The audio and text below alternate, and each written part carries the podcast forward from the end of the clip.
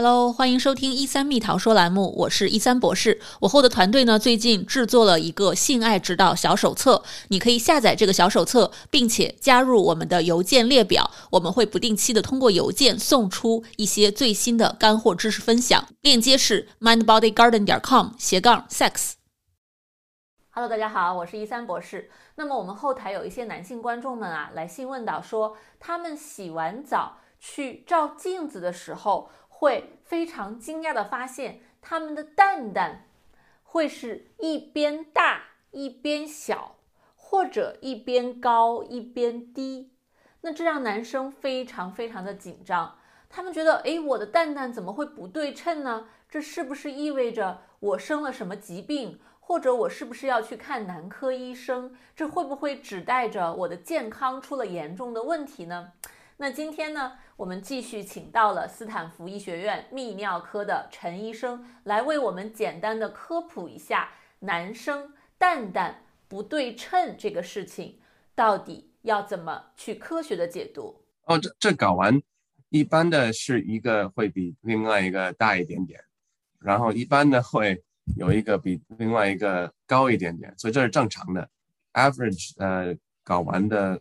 呃，size 是四乘三乘二厘米，但是我们会说，如果一天突然一个睾丸会比另外一个大，或者突然有呃不舒服或者痛的话，那是应该去见医生。但是如果你一辈子呃睾丸一个比另外一个大一点点，那是很正常的。我们一般的告诉我们的病人，呃，男人应该每一月自己检查一下子，在呃洗澡的时候检查。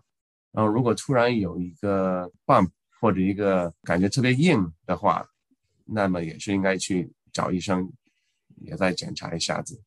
嗯，所以听起来男性和女性差不多，男性也应该经常的自我检查，看看里面会不会有肿块啊，是不是突然的会有这种肿起来的情况啊？啊，如果看到一些跟平常很异常的情况，就需要考虑去见泌尿科医生了。对。嗯，如果有有什么问题的话，我们都可以做一个 ultrasound 去检查。但是，一般的话，我们啊来我的诊所有这种着急的问题，我们检查会呃能 reassure 他们。那我比较好奇另外一个问题，您在门诊上见到的最多的问题，男性来见提到最多的问题大概是什么呢？呃，我我们见最多的是就 erectile dysfunction。和呃 male fertility 这两个问题，我们常常见。我们做我们自己的 research，发现呃在美国里呃来说，亚洲人他们收的 erectile dysfunction treatment 呃比其他的像白人啊、黑人和呃比较少，所以我们不知道是不是他们不好意思跟医生说或者谈这些问题。我觉得亚洲人可能在美国长大的和从从亚洲来的人，有可能对这个。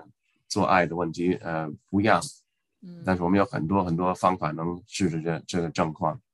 嗯，是的，听起来有非常好的这种干预的方法啊！希望大家如果看到我们的节目，那希望更多的去考虑就医啊，有有问题问医生。嗯，因为我后台其实收到了很多的问题，有一些问题我真的是没有办法回答，我觉得更需要他们自己去找专业的医生去啊，真正的为自己做这样的检查和诊断。